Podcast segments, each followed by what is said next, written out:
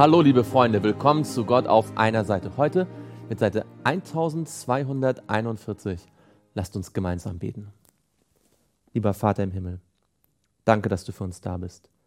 Danke, dass du uns auch manchmal durch schwierige Situationen hindurchführst, damit wir uns noch enger an dich klammern. Und danke, dass wir eine Hoffnung haben.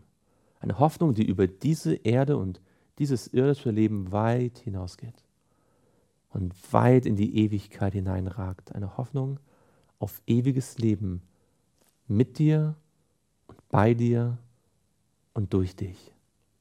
Danke für das Evangelium. Danke für die Errettung. Danke, dass du uns zu dir ziehst und veränderst. Danke, dass du uns mit deinem Heiligen Geist erfüllst. Und danke, dass wir jetzt dein Wort haben, es lesen können und dass du zu uns sprechen wirst. Wir wollen hören und dich bitten, dass du unser Leben veränderst. Das bitten wir im Namen Jesu. Amen. Wir sind gerade im Kolosserbrief, in Kolosser Kapitel 1. Paulus spricht über das Evangelium, er spricht über die Gnade Gottes, er spricht darüber, wie Gottes Wesen besser, immer besser verstanden werden soll von den Kolossern. Dafür betet er ohne Unterlass. Er betet, dass sie im Glauben wachsen und des Herrn, das heißt Jesus, würdig leben. Und er betont, dass die Erlösung, die Vergebung der Sünden ist durch das Blut von Jesus. Er erhöht Jesus, der über aller Schöpfung ist. Wir lesen weiter in Kolosser 1, Vers 16. Denn in ihm, in Jesus, ist alles erschaffen worden, was im Himmel und was auf Erden ist das Sichtbare und das Unsichtbare, seien es Throne oder Herrschaften oder Fürstentümer oder Gewalten. Alles ist durch ihn und für ihn geschaffen und er ist vor allem und alles hat seinen Bestand in ihm. In Johannes, äh, in Johannes 1 haben wir gesehen, dass Jesus Gott ist. Das Wort war Gott und durch dieses Wort, durch Jesus ist alles entstanden, was entstanden ist. Alles, was jemals in die Existenz kam. Alles, was existiert und vorher nicht existiert hat. Was irgendwann einmal geschaffen, entstanden ist, ist alles durch Jesus entstanden und für Jesus entstanden und wird durch Jesus aufrechterhalten. Die Bibel hat vollkommen recht, wenn sie ihn Gott nennt. Und er ist das Haupt des Leibes, der Gemeinde. Er, der der Anfang ist, der Erstgeborene aus den Toten, damit er in allem der Erste sei. Dass die Gemeinde wie ein Körper ist, wie ein Leib ist, ist ein Bild, das wir bei Paulus schon öfter gefunden haben. Er ist das, Jesus das Haupt, er ist der Kopf, er ist der wahre Führer der Gemeinde. Und hier steht, dass er der Erstgeborene ist. Manche sind verwirrt, wenn es in Vers 15 von Kapitel 1 heißt, dass er der Erstgeborene ist und glauben, dass damit gemeint ist, dass es einen Zeitpunkt gab, wo Jesus nicht existiert hätte und irgendwann in die Existenz gekommen wäre. Aber das kann nicht sein. Denn alles, was jemals in die Existenz gekommen ist, alles, was existiert und vorher nicht existiert hat, das ist ja durch Jesus geschaffen worden. Und hier in Vers 18 wird deutlich, was Erstgeborener meint. Erstgeborene in der Bibel kann nicht nur jemanden meinen, der zeitlich als Erster da gewesen ist, es kann auch jemanden meinen, der im Rang über allen anderen steht. So wird zum Beispiel David in der Bibel ein Erstgeborener genannt, obwohl er sieben ältere Brüder gehabt hat. Er war also zeitlich nicht der Erste. Das Wort Erstgeborene bei ihm bezieht sich nicht auf eine zeitliche Abfolge, sondern auf einen Rang. Er war unter allen Brüdern mit Abstand der bedeutendste. Er war ja dann König von ganz Israel.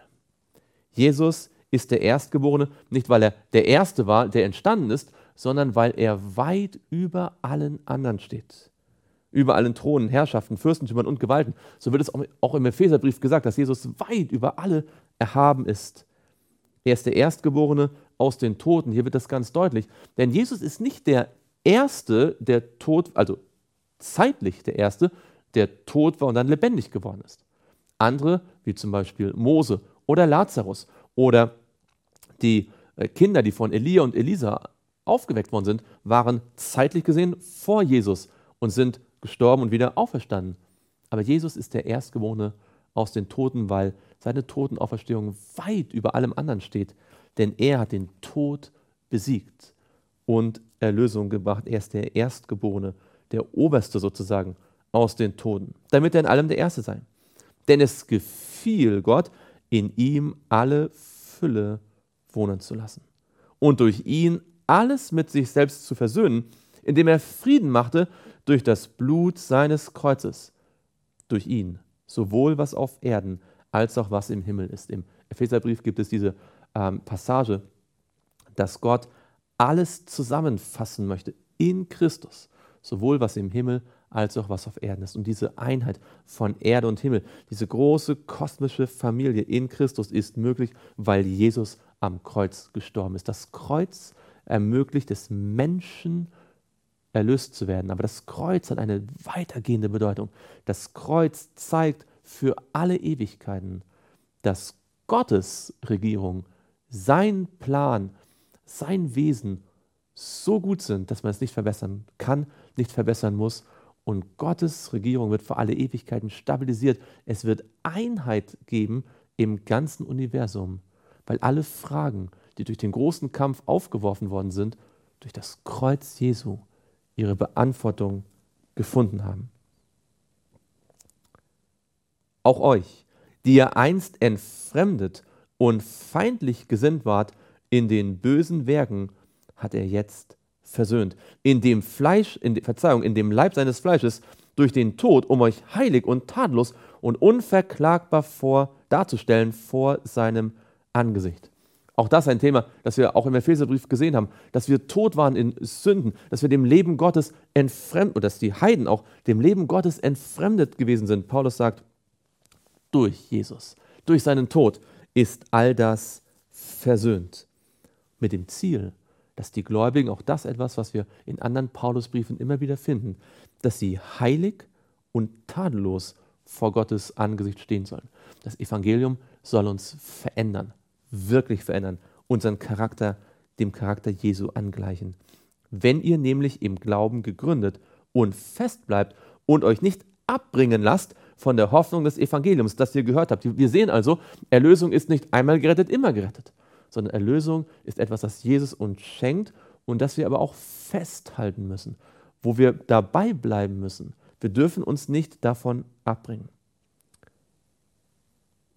Das ihr gehört habt das verkündigt worden ist in der ganzen Schöpfung, die unter dem Himmel ist, und dessen, und dessen Diener ich, Paulus, geworden bin. Paulus sagt, das Evangelium verbreitet sich in der ganzen Welt. Auch heute verbreitet sich das Evangelium in der ganzen Welt. Das ewige Evangelium, das ewige Evangelium soll allen Nationen, Völkern, Stämmen und Sprachen gepredigt werden. Und es dient dazu, dass wir einmal unverklagbar und heilig und tadellos fest gegründet im Glauben vor Gott stehen können. Jetzt freue ich mich in meinen Leiden, die ich um euretwillen erleide, und ich erfülle meinerseits in meinem Fleisch, was noch an Bedrängnissen des Christus aussteht, um seines Leibes willen, welcher die Gemeinde ist. Deren Diener bin ich geworden, gemäß der Haushalterschaft, die mir von Gott für euch gegeben ist, dass ich das Wort Gottes voll ausrichten soll. Paulus sagt, ich bin Diener Jesu. Ich bin Diener des Evangeliums in Vers 23, aber ich bin auch Diener der Gemeinde. Wer Gott dient, wer Bo die Botschaft verbreitet, ist gleichzeitig auch ein Diener der Geschwister, der Gläubigen. Er möchte, dass es den Gläubigen in der Gemeinde gut geht. Nämlich das Geheimnis, das verborgen war, seitdem es Weltzeiten und Geschlechter gibt, das jetzt aber seinen Heiligen offenbar gemacht worden ist. Auch das etwas, was wir in Epheser deutlich sehen können. Ihnen wollte Gott bekannt machen, was der Reichtum der Herrlichkeit dieses Geheimnisses unter den Heiden ist, nämlich Christus in euch, die Hoffnung der Herrlichkeit. Das Geheimnis ist, Christus ist nicht nur für das Volk Israel da, ist nicht nur für das Volk Israel gestorben, sondern Christus kann auch in jedem Nichtjuden, in jedem Heiden sein. Die Hoffnung der Herrlichkeit gilt für alle. Paulus hat schon im Epheserbrief deutlich gemacht, dass dieses Geheimnis den Aposteln offenbart worden ist und dass es bekannt gemacht werden soll, was vorher nicht verstanden worden ist. Christus in uns, lieber Freund, liebe Freundin, können wir heute an diesem Tag sagen, dass Christus unser Leben bestimmt, dass Christus unsere Gedanken bestimmt. Und dass unser Denken, Fühlen, Handeln sich um Jesus kreist. Ich möchte Jesus noch mehr im Mittelpunkt meines Herzens haben. Ich möchte, dass Jesus mein Herz völlig ausfüllt. Du auch? Lasst uns ihn darum bitten und lasst uns jeden Tag unser Herz weit öffnen, damit Jesus durch den Heiligen Geist dort wohnen kann. Ihn verkündigen wir, indem wir jeden Menschen ermahnen und jeden Menschen lehren in aller Weisheit, um jeden Menschen vollkommen in Christus Jesus darzustellen.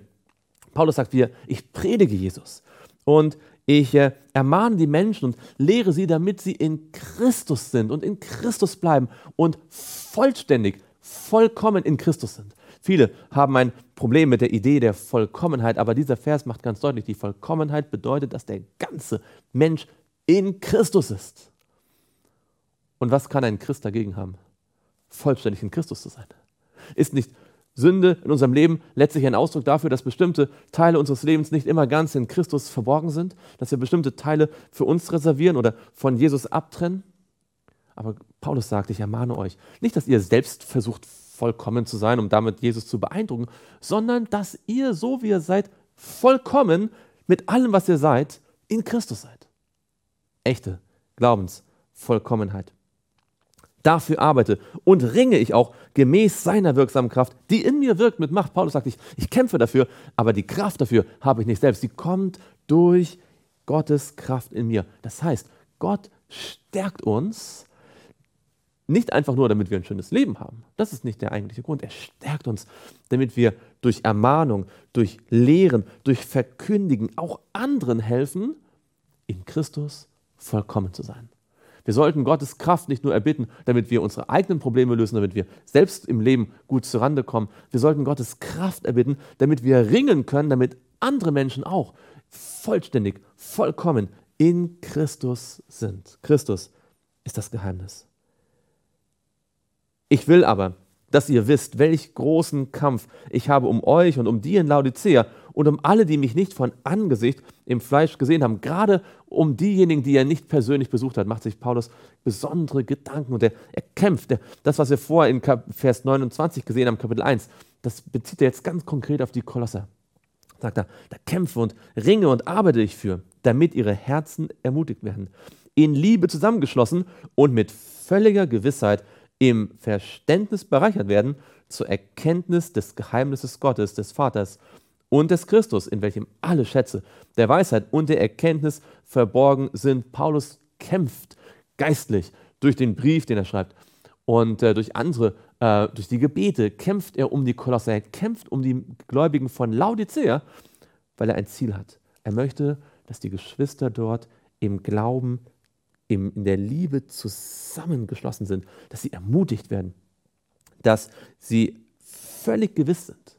Heute gibt es manche Menschen, die meinen, die Laodicea-Botschaft besteht darin, Menschen zu entmutigen und ihnen die Gewissheit zu nehmen und vielleicht für Spaltung zu sorgen und Geschwister zu trennen. Aber das ist nicht der Sinn der Laodicea-Botschaft in der Offenbarung sondern die Offenbarung hat natürlich dasselbe Ziel wie auch der Paulus hier. Jesus will in der Gemeinde Laodicea dasselbe, was auch der Paulus will, denn Paulus will ja nur das, was Jesus in ihm wirkt, nämlich dass die Gemeinde Kolosse und die Gemeinde Laodicea ermutigt ist, in Liebe vereint und völlig gewiss im Verständnis des Evangeliums und in der Erkenntnis des Geheimnisses Gottes, das wir gerade erst in Vers 27 gesehen haben. Christus in euch, die Hoffnung der Herrlichkeit.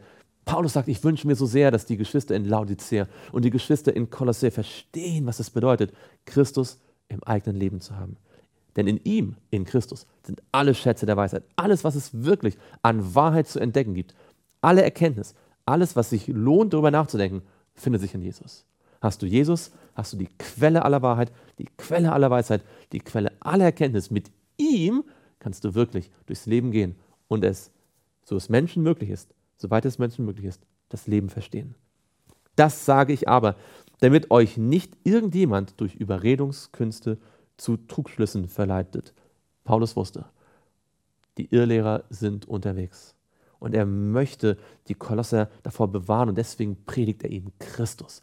Jesus ist die, der einzige wirksame Schutz gegen Irrlehren. Denn wenn ich auch leiblich abwesend bin, so bin ich doch im Geist bei euch und sehe mit Freuden eure Ordnung und die Festigkeit eures Glaubens an Christus. Wie ihr nun Christus Jesus, den Herrn, angenommen habt, so wandelt auch in ihm. So wie wir Jesus kennengelernt haben, so sollen wir jetzt auch mit ihm leben im Alltag. Gewurzelt und auferbaut in ihm und gefestigt im Glauben, so wie ihr gelehrt worden seid und seid darin überfließend mit Danksagung. Paulus sagt, habt Wurzeln im Glauben. Baut euren Glauben immer mehr auf, gefestigt und dankt Gott für alles, was euch schenkt. Das ist das, der Schutz, der wirksame Schutz gegen Irrlehren. Habt Acht, dass euch niemand beraubt durch die Philosophie und leeren Betrug gemäß der Überlieferung der Menschen, gemäß den Grundsätzen der Welt und nicht Christus gemäß. Auch wir müssen heute aufpassen, dass nicht weltliche Theorien, dass nicht Philosophie, menschliche, humanistische Gedanken unseren Glauben wegführen von Christus, seiner Gnade und seiner Kraft. Lasst uns gewurzelt sein in Christus. Ja, lasst uns Christus in uns haben durch den Glauben. Lasst uns gemeinsam beten.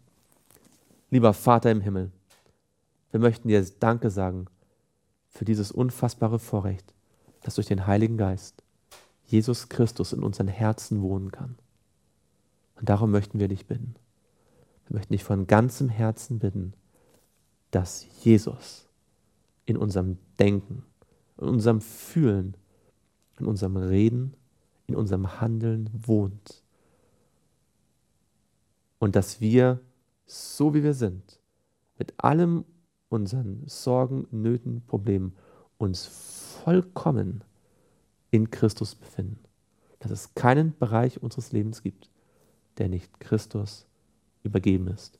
Und dass wir aus all den Schätzen nehmen dürfen, der Weisheit und der Erkenntnis, die in ihm verborgen sind. Das bitten wir im Namen Jesu. Amen.